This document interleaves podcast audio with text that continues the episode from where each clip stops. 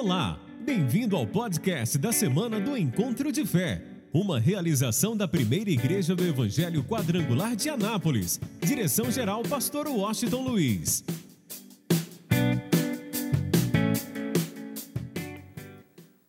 Nós estamos vivendo 40 dias com propósito, tem sido dias de aprendizado, tem, dias, tem sido dias de muito crescimento para a gente. E durante toda essa semana, tudo que foi lido, tudo que foi estudado, tudo que foi presenciado, esses dias é que nós precisamos criar um relacionamento com Deus. E eu quero falar um pouco sobre isso hoje. Por isso, pega a sua Bíblia e abra comigo no livro de Gênesis. O primeiro livro da Bíblia,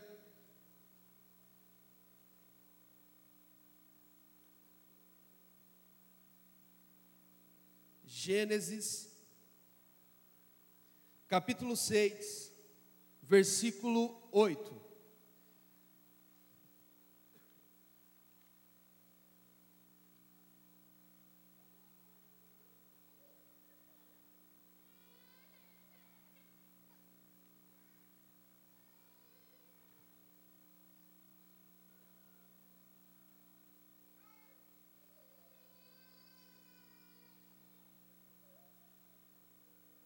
Gênesis capítulo 6, versículo 8. Quantos encontraram aí, diga amém. Que diz assim: Noé, porém, achou graças, graça aos olhos do Senhor. Essas são as gerações de Noé. Noé era varão justo e reto em suas gerações. Noé andava com Deus. Vou ler mais uma vez. Noé, porém, achou graça aos olhos do Senhor. Em outras versões diz que o Senhor sorria para Noé. E o versículo 9 diz assim: Estas são as gerações de Noé. Noé era varão justo e reto em suas gerações. Noé andava com Deus. Diga amém. O primeiro, durante a primeira semana, tudo que você leu, ou tudo que você estudou, que você ouviu do nosso pastor, a semana passada aqui foi o quanto nós fomos planejados por Deus com um propósito específico e temos vivido isso. Agora, quando nós entendemos isso, e eu quero que você preste muita atenção nisso que eu quero te dizer nessa, nessa noite, é que após você entender tudo que Jesus fez por você, após você entender que você foi criado para um propósito, após você entender que você tem algo a mais do Senhor para você realizar, Existem algumas coisas que nós fazemos que podem fazer Deus sorrir. A nossa vida, quando nós entendemos o propósito agora, ela se baseia em fazer Deus sorrir. Se baseia em levar uma vida para agradar a Deus, se baseia em levar uma vida para amar a Deus, se baseia em levar uma vida para fazer com que Deus possa sorrir. E o interessante de tudo isso é que existem dois fatos e dois caminhos. O primeiro é que se você faz Deus sorrir, você faz com que o diabo fique triste. Agora, se você faz o diabo ficar feliz, significa que você faz Deus triste. E existem algumas coisas que nós entendemos nesse texto. Existem algumas coisas que nós entendemos na vida de Noé, porque imagina comigo que, que Deus cria um homem para um propósito, lá no jardim do Éden, Adão e Eva, Deus sopra o sopro da vida dele no homem, esperando talvez um respaldo, esperando talvez um momento para o homem voltar a engrandecer e louvar a Deus para aquele propósito único de adorar a Deus. E aí todo mundo sabe da história que Adão e Eva vai lá, come do fruto proibido por causa do livre-arbítrio que eles mesmos, eles mesmos tinham, que Deus tinha dado para eles. Aí eles comem do fruto proibido e aí eles entristecem o coração de Deus.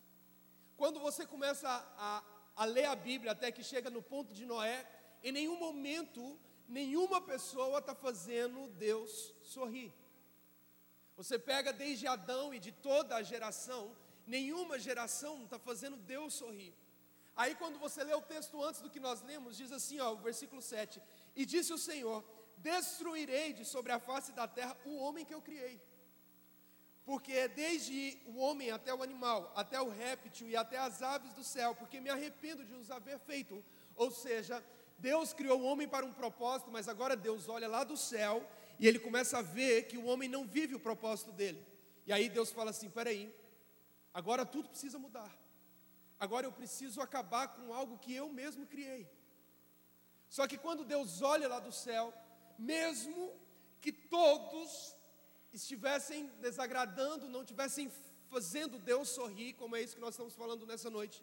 Deus olha do céu e a palavra diz que ele consegue achar em toda a humanidade um único homem que faz Deus sorrir.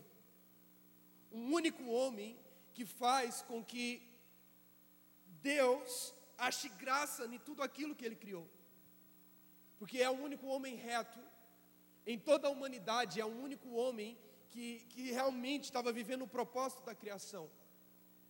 E aí, a gente começa agora a aprender com Noé, e eu quero que vocês entendam isso, porque se toda uma humanidade, se toda a humanidade estava fazendo Deus triste, apenas um homem estava fazendo Deus sorrir, agora o que eu te pergunto é: o que esse homem estava fazendo que fazia Deus sorrir?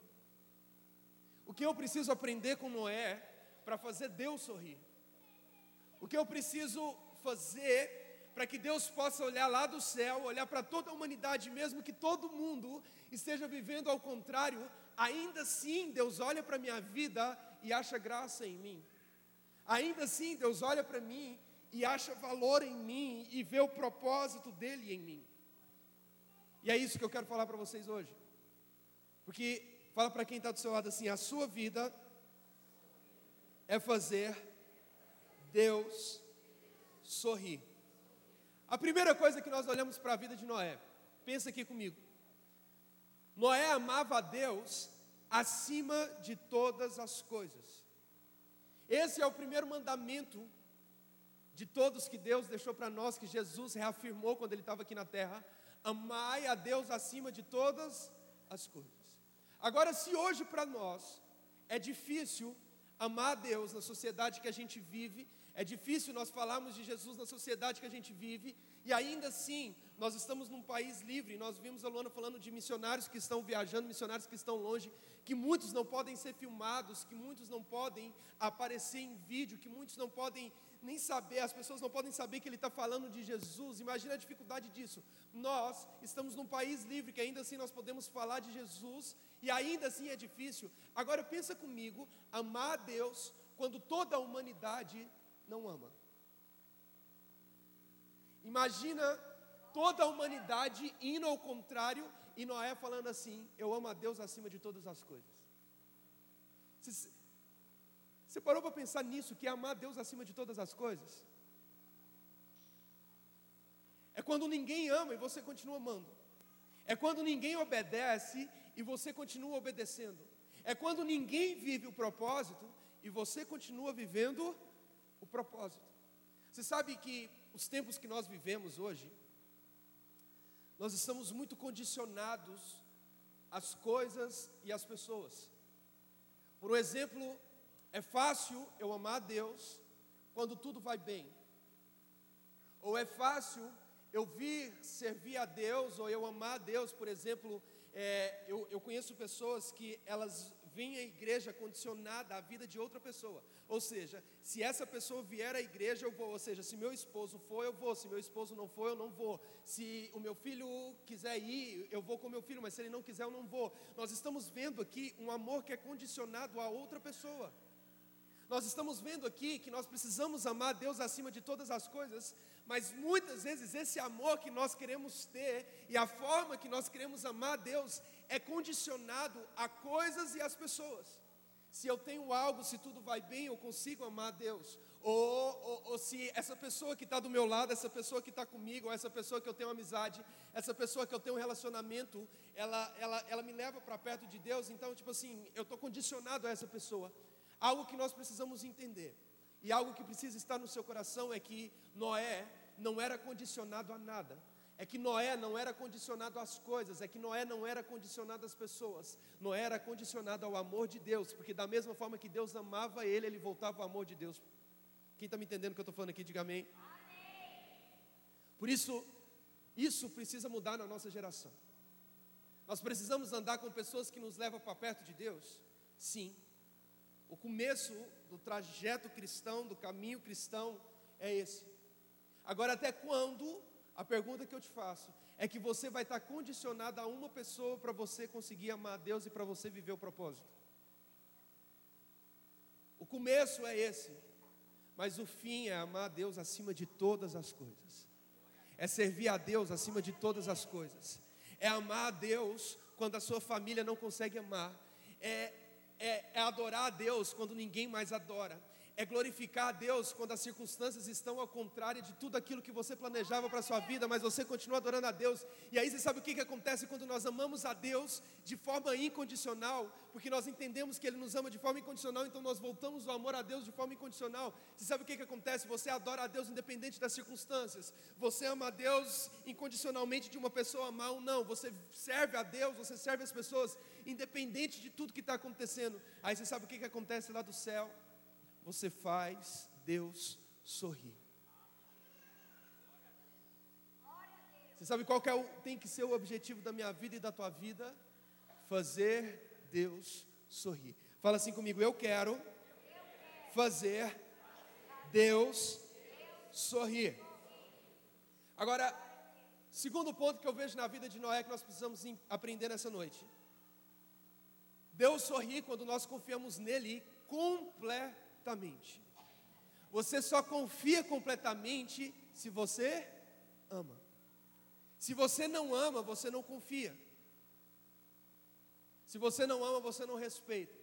Se você não ama, você não dá valor aqui, aquela pessoa está te falando ali a todo momento, aquela pessoa está te instruindo a todo momento. Quando eu olho para a vida de, de Noé, primeiro, Deus amou, Noé amou a Deus incondicionalmente. Independente das pessoas, independente de tudo, Deus, Noé amou a Deus. Segundo ponto, Noé confiava em Deus de forma completa. A pergunta que eu te faço, você confia em Deus de forma completa? Quem confia em Deus de forma completa, diga amém. É fácil nós falarmos isso vivendo aqui, não é? É fácil nós falarmos isso vivendo aqui no meio que nós estamos. Agora, Noé não só estava vivendo numa geração que ninguém agradava a Deus, mas agora, por ninguém amar a Deus, por ninguém confiar em Deus, as pessoas também não queriam obedecer a Deus de forma nenhuma. Agora, quando Deus olha para Noé e fala assim: Noé, você vai pegar uma arca e você vai construir uma arca, e dentro dessa arca você vai pegar um, um casal de animal que eu criei, você vai levar para dentro, e esse vai ser o propósito da sua vida. Porque de toda geração eu não vi ninguém que pudesse me agradar, mas eu enxerguei você. Agora, imagina que loucura isso aqui. Deus falando para Noé construir uma árvore, algo que talvez você saiba de tudo da história de Noé, mas algo que você precisa compreender nessa noite. Você sabia que na época de Noé, até a existência do dilúvio, não existia chuva? Não tinha chuva. Deus estava falando de algo que Noé nunca tinha visto. Tudo era, era regado da forma do solo, a forma que Deus havia feito era regado do solo para tudo. Ou seja, Noé estava fazendo algo que ele nunca tinha visto. Ou seja, Deus estava falando para Noé assim: Olha, eu vou fazer com que água caia do céu. Mas Noé nunca tinha visto a chuva. Você sabe o que é confiar em Deus? É você poder fechar os olhos e, e Deus falar assim: Ó, faça e você fazer. Você sabe o que é confiar em Deus? É quando tudo parece loucura, mas é a voz de Deus falando para você e você confia e você faz. Noé não tinha enxergado a chuva, Noé não via a chuva, mas se Deus havia falado para ele que iria chover, Noé confiava em Deus. Segundo ponto, a terra que Noé estava era longe do oceano. Aí, Noé constrói uma arca Todo mundo chega para Noé e fala assim: Mas por que você está construindo essa arca? Não, porque primeiro vai começar a acontecer uma coisa que se chama chuva, e aí a chuva vai cair, e aí o próprio oceano vai vir um dilúvio e vai vir pegar todo mundo aqui. Você imagina o quanto as pessoas chamaram Noé de maluco? E às vezes, ou muitas vezes, confiar em Deus, seremos taxados de loucos. Confiar em Deus, seremos taxados de maluco. Aí Noé constrói a arca. E essa, essa, essa, tudo que acontece na vida de Noé, sabe, isso começa a trazer aprendizado para nós porque se você ama, você precisa confiar, porque quando você confia, você faz Deus sorrir, você agrada a Deus, você, sabe, você faz Deus celebrar lá do céu. É como se você acordasse, Deus falasse assim: acordou um filho que me ama e um filho que confia em mim. Eu sei que eu posso dizer para ele fazer qualquer loucura, que mesmo que pareça loucura para toda a humanidade, ele vai fazer. Então, a gente precisa entender isso e aprender isso nessa noite, como Noé fez. Noé não via a chuva, nunca viu a chuva, mas se Deus falou, ele acreditava. Noé morava longe do oceano, mas se Deus falava que o oceano inteiro ia invadir e ele precisava da arca, Noé fez. Você sabe o que, que acontece no tempo que nós vivemos hoje? É que as pessoas não acreditam em milagres. Mas se Deus está falando que Ele tem cura para a tua vida e libertação para a tua família, Ele tem, você precisa confiar nisso completamente. É isso que você precisa confiar. O tema, o slogan da nossa igreja é: fizemos 67 anos, Hebreus 13, 8 diz assim: Jesus Cristo é o mesmo ontem, hoje será eternamente. Então, se Deus, através da vida de Jesus, e Jesus fez milagres nessa terra, curando, libertando, sabe, transformando o mundo, transformando uma geração até que chegasse até nós. Se Ele fez esses milagres, algo que eu e você precisamos confiar, mesmo que nós não estejamos vendo as coisas acontecer, Deus tem cura para a tua vida. Deus tem milagre para a tua família, Deus tem libertação para você, e mesmo que a circunstância esteja ao contrário, você precisa entender que tudo pode estar ao contrário, mas quando Deus está com a mão sobre você, ou Deus está com a mão em você, todo vento contrário se torna um vento a favor para você.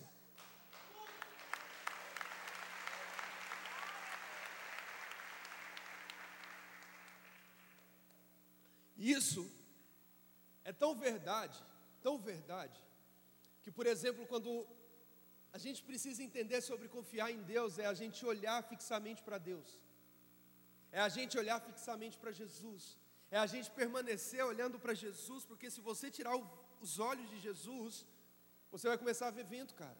Você vai começar a ver tempestade. Você, a gente vê, por exemplo, quando Jesus estava caminhando por sobre as águas e, e Pedro começa a falar assim: Senhor, se é você, faça com que eu ande por sobre as águas também. Aí Pedro desce por sobre as águas e, e, e Pedro começa a andar por sobre as águas.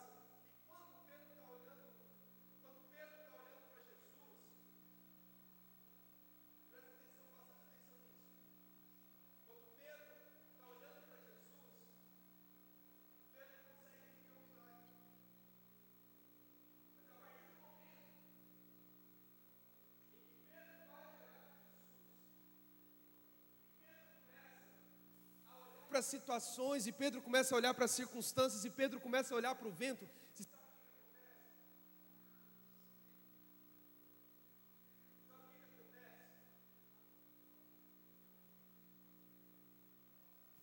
O que acontece é que as circunstâncias agora começam a fazer com que Pedro comece a afogar. Quando Pedro para de olhar para Jesus, Pedro para de confiar naquilo que ele estava vivendo.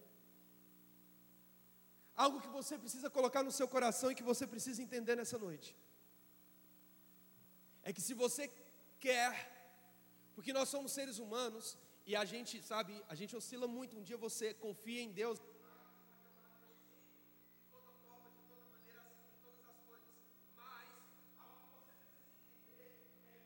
Você parar pra, de olhar para Jesus, você sabe o que, que pode acontecer? Você vai parar de confiar.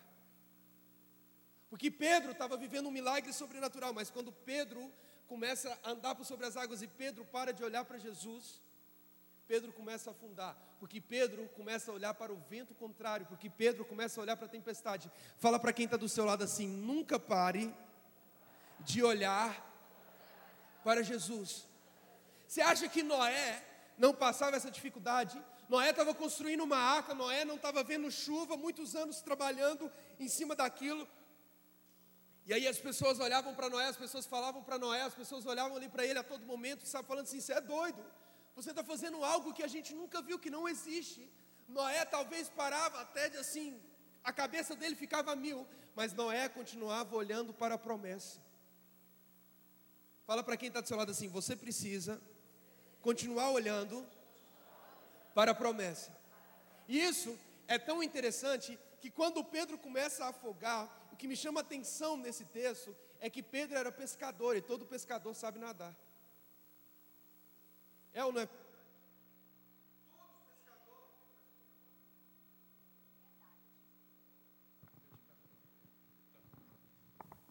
Todo pescador sabe nadar. Você sabe que quando nós paramos de confiar em Deus, ou você confia ou você vive o desespero. E quando você para de confiar em Deus, você começa a viver o desespero. E aí você sabe o que está acontecendo? Que tudo aquilo que nós aprendemos durante toda a nossa vida cristã, que tudo aquilo que nós aprendemos, os princípios, os valores, e a gente sabe o que fazer, a gente sabe para onde correr, a gente sabe a quem buscar, mas a verdade é que quando você para de olhar para Jesus, você entra em desespero. E quando nós estamos em desespero, nós não sabemos fazer aquilo que nós aprendemos a nossa vida inteira. Foi isso que aconteceu com Pedro. Aí, a palavra de Deus diz que Jesus vem andando por sobre as águas, Jesus pega Pedro pela mão e faz Pedro submergir por sobre as águas de novo.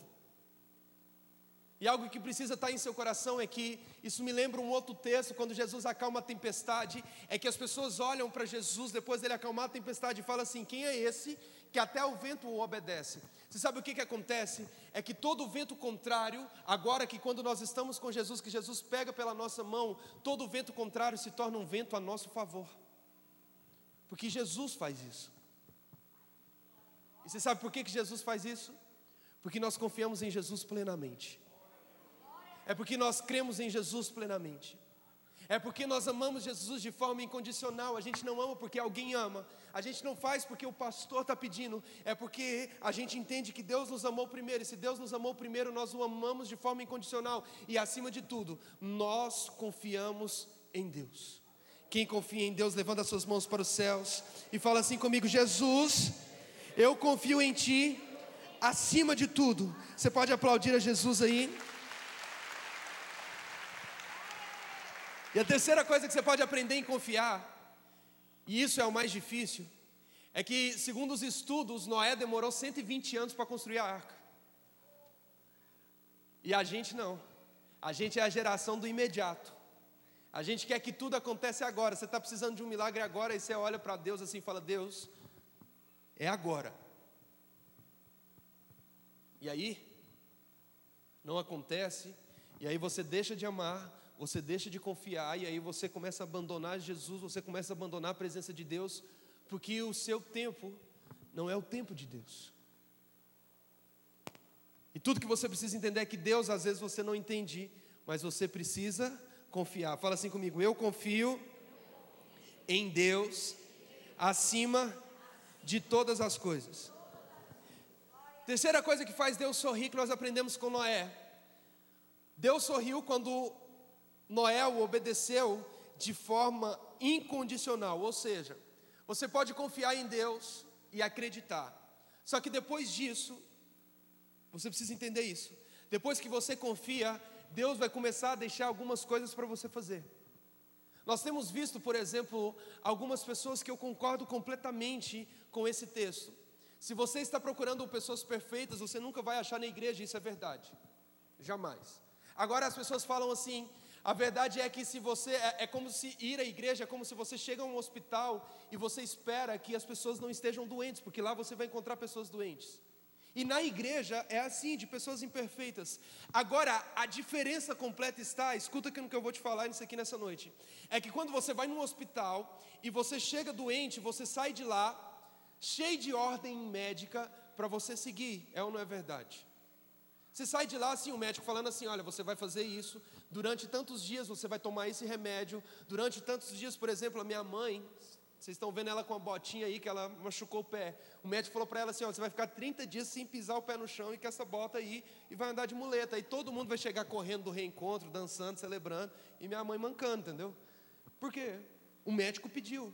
Ela vai ter que andar muleta 30 dias. Agora, escuta o que eu estou te falando aqui. A verdade é que quando nós fazemos essa comparação com a igreja, a igreja não é perfeita. Aí, na igreja, você aprende a amar, você aprende a confiar. Mas nós estamos errando muitas vezes em não obedecer. Porque a gente não obedece. Você vai no médico e sai curado porque você obedece à ordem médica dele. Agora as pessoas às vezes estão vindo na igreja e não estão sendo transformadas porque elas não estão obedecendo aquilo que Jesus está falando, elas não estão obedecendo os mandamentos de Jesus, elas não estão vivendo conforme a palavra de Deus, ou seja, ela ama, ela confia, mas na hora de obedecer não obedece. Aí a gente entende agora Noé, porque Noé amou, Noé confiou e agora Noé obedece. Noé fez tudo na medida que, Jesus, que Deus tinha falado para ele. Noé fez tudo conforme Deus havia falado para ele. Noé poderia facilitar o trabalho dele e falar assim: Olha, eu vou fazer essa arca. Deus mandou fazer com tantos metros, mas eu vou fazer a metade, porque a metade já vai resolver. Deus mandou eu salvar todos os animais. Agora pensa comigo: leão já era leão, porque Adão e Eva já tinham desobedecido a Deus, então o leão já era uma fera, o tigre já era uma fera, a sucuri, a cobra já era animais selvagens que estava pronto para matar. Ou seja, Noé poderia falar assim: não, eu vou pegar o cachorro, eu vou pegar o gato, eu vou pegar a vaca, mas eu não tenho coragem de pegar a onça, eu não tenho coragem de pegar o leão, por quê? Porque esses bichos vão me matar. Noé, independente de como seriam as coisas, Noé obedeceu a Deus de forma incondicional. Não é só amar, não é só confiar, é obedecer. Aí você fala assim: eu amo e confio e nada na minha vida não muda. A verdade é porque você não tem obedecido. Isso é duro de falar, mas é a mais completa verdade. Isso é a verdade que nós precisamos entender. E, e a grande verdade é que a gente só tende a ganhar quando a gente obedece à voz de Deus. A gente só tende a ganhar. Eu fico imaginando se todas as pessoas conseguissem viver o que é ministrado a cada domingo aqui em cima. Você já parou para pensar o quão incrível seria o mundo? O quanto o reino de Deus já estaria estabelecido entre nós? Mas nós não lembramos nem o que foi ministrado domingo passado. Nós não conseguimos obedecer a Deus de forma completa, por quê? Porque nós temos a nossa carne. E a nossa carne, a toda tendência da nossa carne é desobedecer. Mas a verdade é que quando você obedece a Cristo, você não vive milagre apenas para você, você não vive as coisas apenas para você. Mas quando você obedece a Cristo, você começa a ver coisas sobrenaturais que podem acontecer em volta de você. Então, obedecer a Cristo não é só apenas por você, mas é por pessoas que estão perto de você. Quem está entendendo o que eu estou falando aqui, diga amém. Por isso, fala, coloca a mão no seu coração e fala assim: Senhor, me ensina a te obedecer em espírito e em verdade. Olha só o que a Bíblia diz no livro de Salmos: diz assim, obedeçam a Ele de coração alegre. Não é sacrifício nenhum obedecer a Deus. Salmista Davi diz assim: obedeçam a Ele com coração alegre. Quem está feliz de obedecer a Cristo aqui, diga aleluia. Quarto ponto. Deus sorri quando louvamos e damos graças continuamente. A nossa vida inteira, ela precisa ser voltada para louvar a Deus. A nossa vida, vou voltar a repetir, a nossa vida inteira, ela precisa ser voltada para amar a Deus. E algo que você precisa entender é que a sua entrega, ela muda tudo. Quando Noé acabou tudo isso, Noé amou, Noé confiou, Noé obedeceu. Quando Noé obedeceu, aí a sua família foi salva, os animais foi salvo, tudo o dilúvio aconteceu, aquela coisa toda aconteceu. Quando tudo acabou, o dilúvio acabou, a primeira coisa que Noé fez foi adorar a Deus. A primeira coisa que Noé fez quando tudo acabou foi adorar a Deus, foi dar graças a Deus. A nossa vida continuamente deve ser uma vida de louvor a Deus. E quando eu falo louvor, eu não falo do que estamos vivendo aqui num domingo à noite. Quando eu falo louvor, não é os atos de cantarmos uma música como o ousado amor de Deus, ou, ou Vem o Teu Reino, Senhor, isso é uma forma de adoração linda, maravilhosa, sim, mas quando eu falo em louvar a Deus e engrandecer a Deus, escuta o que eu vou te falar, o auge do Evangelho não é o que você vive no domingo à noite. O auge do Evangelho é o que você vai viver na segunda-feira, quando você for para o mundo, que na verdade o mundo é o nosso campo missionário. É quando você vai chegar lá e isso é o maior ato de adoração que você pode ter. O maior, ato, o maior ato de adoração não é simplesmente chegar aqui e cantar uma música, ouvir uma palavra e orar. Isso são formas de, de adorar. A oferta é uma forma de adorar. Tudo isso é uma forma de adorar. Mas o auge do Evangelho não é o domingo à noite, o auge do Evangelho é o que você vive na segunda, na terça, na quarta, na quinta e na sexta, porque independente de tudo, independente do dia, independente do momento, a sua vida inteira, momento a momento, é para engrandecer e louvar a Deus.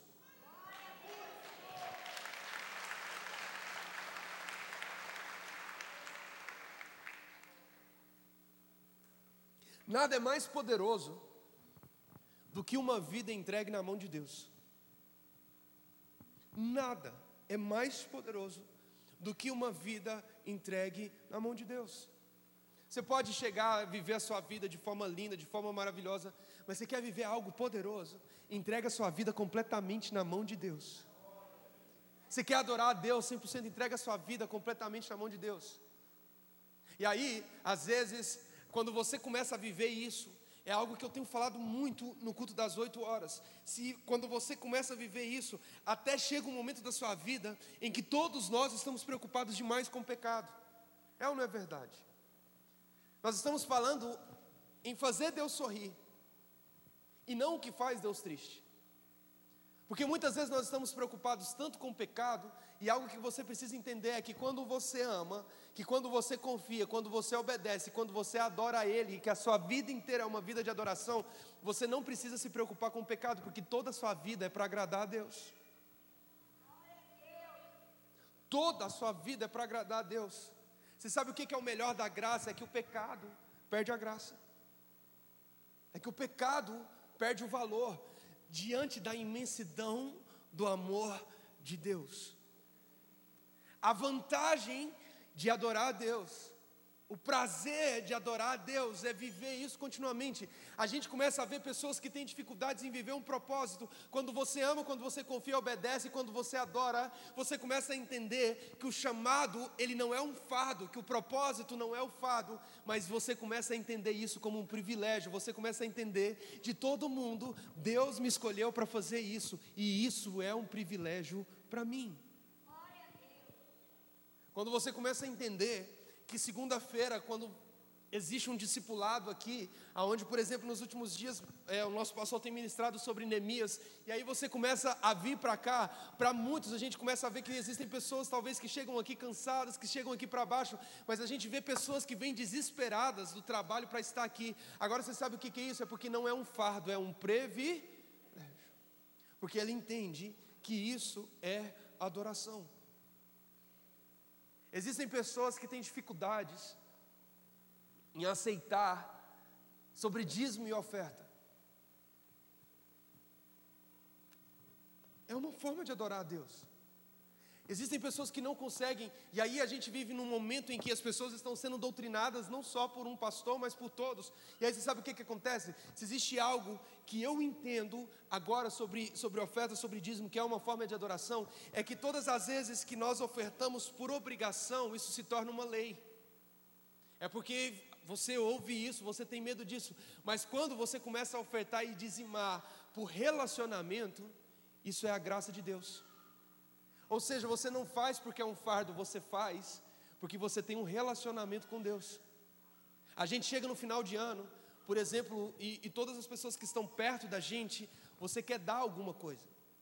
E homem, por exemplo, às vezes é mais turrão ainda do que mulher, porque o homem não sabe comprar presente, o homem não sabe, ou às vezes ele pega a mulher, leva lá na loja e fala assim: não, escolhe o que você quiser, aí o homem não sabe fazer isso. Ou então ele pega um dinheiro e fala assim: não, toma aqui, compra o que você quiser. A gente faz isso por relacionar então, quando eu entendo sobre oferta e dízimo também, que é uma forma de adorar a Deus, não é por obrigação, mas é por relacionamento, é pela graça, é pelo amor, é pelo favor de Deus na minha vida.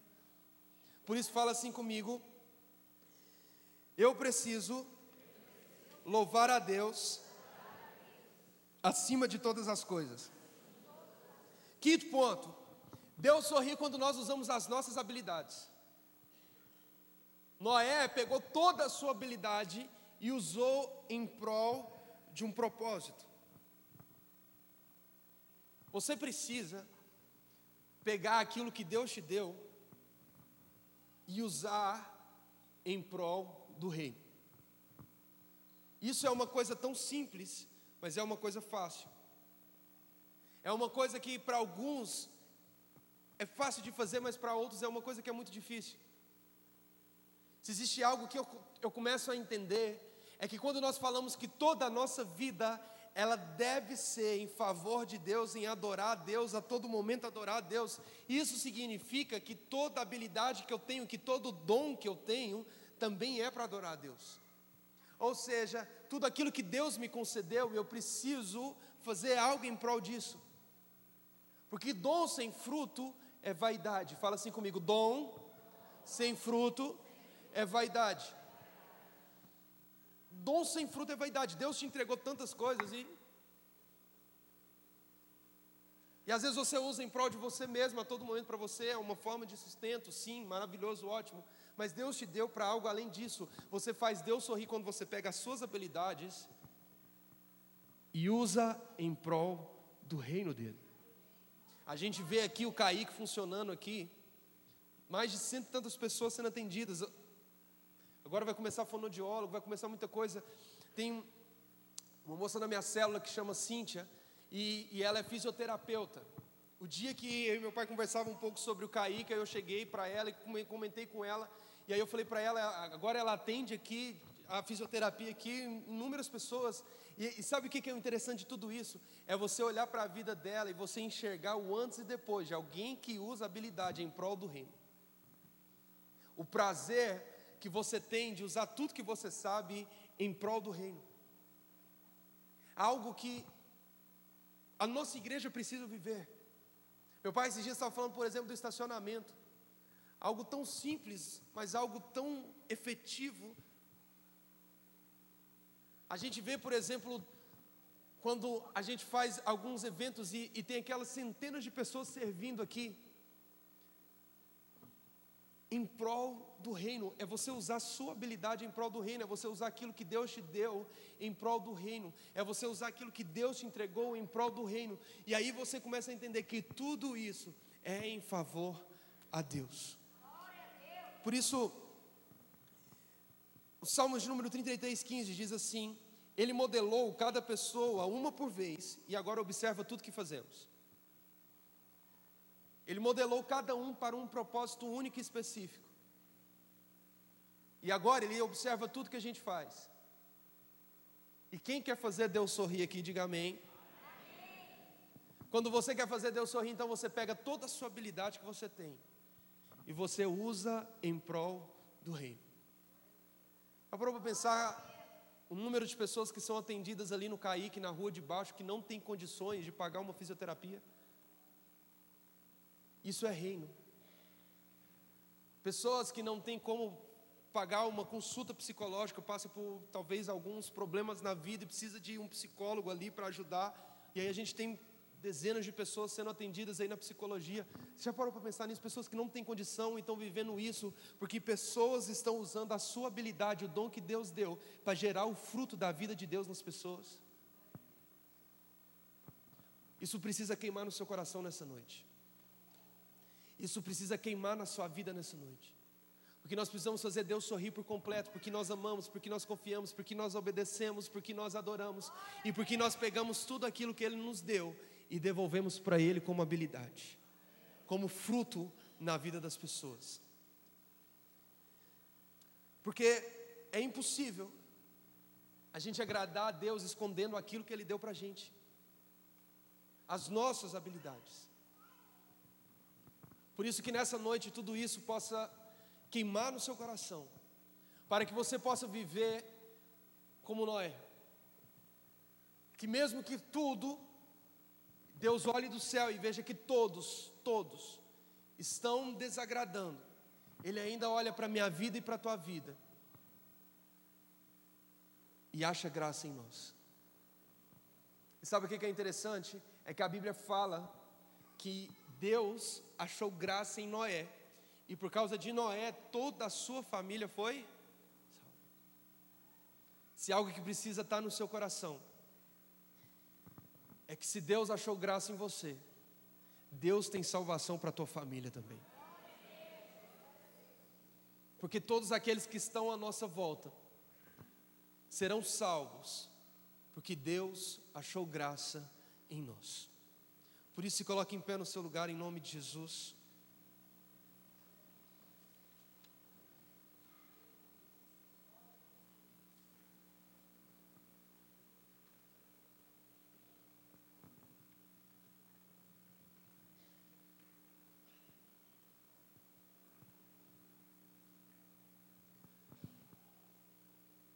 A nossa vida é desenvolver um relacionamento com Cristo. Você está tão perto de Deus quando escolhe estar. Você está tão perto de Deus quanto você decide estar. Se no seu pensamento é assim, eu vou estar perto de Deus 10%. Essa é a sua decisão e você vai estar 10%. Se seu pensamento é estar perto de Deus, 100%, você vai estar 100%. Você está tão perto de Deus quanto você decide estar. Algo que nós precisamos entender de Deus é que, por exemplo, cantamos uma música aqui, um louvor, que diz: Não sou apenas servo, mas teu amigo eu me tornei.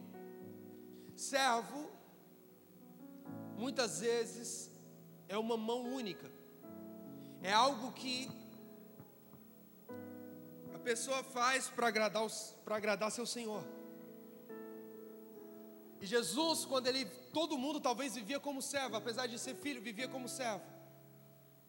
E quando Jesus veio, Jesus ele traz um, uma palavra aos seus discípulos, a todo mundo, e diz assim: Olha, antes todos vocês eram servos, porque vocês não sabiam aquilo que o seu Senhor queria. Vocês não sabiam aquilo que o seu Senhor fazia. Agora eu vim a essa terra e vocês sabem tudo aquilo que o seu Senhor quer, tudo aquilo que o seu Senhor faz. E aí ele diz assim: então agora vocês não são mais servos. Até aqui, durante todo o Velho Testamento, durante toda a lei, todos nós vivíamos para servir a Deus. Mas agora Jesus fala assim: vocês não são apenas servos, mas agora vocês são amigos e amigos íntimos de Deus. Agora, agora o que é mais incrível no relacionamento é que servo é uma via única, mas amizade é uma via dupla. Da mesma forma que eu espero receber, eu também preciso dar. Da mesma forma que eu quero algo para mim, eu preciso devolver. Antigamente as pessoas agora elas viviam como servos e elas esperavam tudo de Deus. Agora que nós nos tornamos íntimos e nós nos tornamos amigos de Deus, você sabe o que, que acontece? É que tudo aquilo que Deus faz por nós, nós devolvemos para Deus. E sabe como que nós devolvemos para Deus? Em adoração. Essa é a via dupla que nós precisamos viver. Da mesma forma que Deus me ama, eu amo, e eu amo amando ao próximo. Porque a vida de Jesus não foi por ele, foi pelo próximo. Então, aceitar as boas novas não é por mim, é pelo próximo. Então, da mesma forma que Jesus me ama, eu amo o próximo. Da mesma forma que Jesus me perdoa, eu perdoo o próximo. Da mesma forma que Jesus cuida de mim, eu cuido do próximo. Da mesma forma que Jesus veio nessa terra e usou toda a sua habilidade pelo próximo, eu pego a minha habilidade e uso pelo próximo. Isso é a nossa forma de adoração, essa é a via dupla que nós precisamos viver. Não sou apenas servo, mas eu sou amigo do Senhor. Você pode levantar as suas mãos para os céus. E existe um texto que diz assim: Não ore com vãs repetições. Algo que você precisa entender desse relacionamento com Deus, em fazer Deus sorrir, é que Deus espera toda a sinceridade do seu coração. E sinceridade é algo que flui de dentro de você, e não orações que são vãs, repetidas a todo momento, palavras que são jogadas, porque você acostumou, porque você fala glória a Deus, porque você fala aleluia. Relacionamento é você ser sincero com Deus. Eu tenho um relacionamento com alguém, eu consigo ser sincero, e todas as vezes que eu tenho uma conversa séria, todas as vezes que eu sou sincero, o relacionamento é transformado. Não importa como você chegou aqui se relacionando com Deus. Não importa se você chegou aqui vivendo uma religiosidade de vir à igreja todo domingo. Que nessa hora você abra o seu coração e seja sincero a Deus. Que você seja sincero a Deus e comece a buscar a Deus. E que você diga: Senhor, eu te amo incondicionalmente. Que você diga: Senhor, eu confio no Senhor completamente. Eu não só confio, como eu obedeço. E eu não apenas obedeço, como eu te adoro em espírito e em verdade. Por isso, feche seus olhos e busca o Senhor. E busca o Senhor. Você não é servo, você é amigo. Você precisa fazer Deus sorrir nessa noite. Faça Deus sorrir. Seja sincero nessa hora.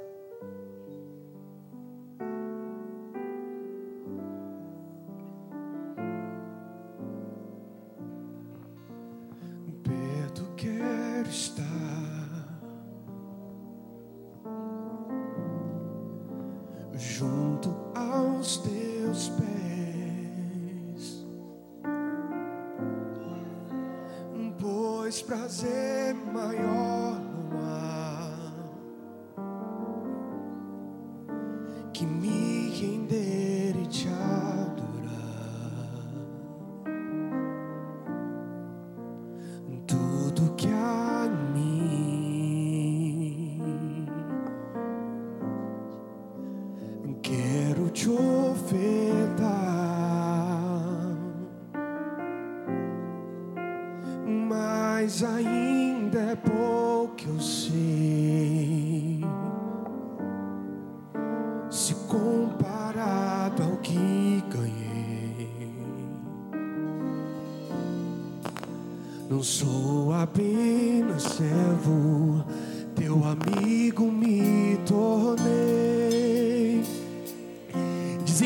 Relacionamento sincero com o Senhor nessa noite. E solta a tua voz e diga: Te louvarei.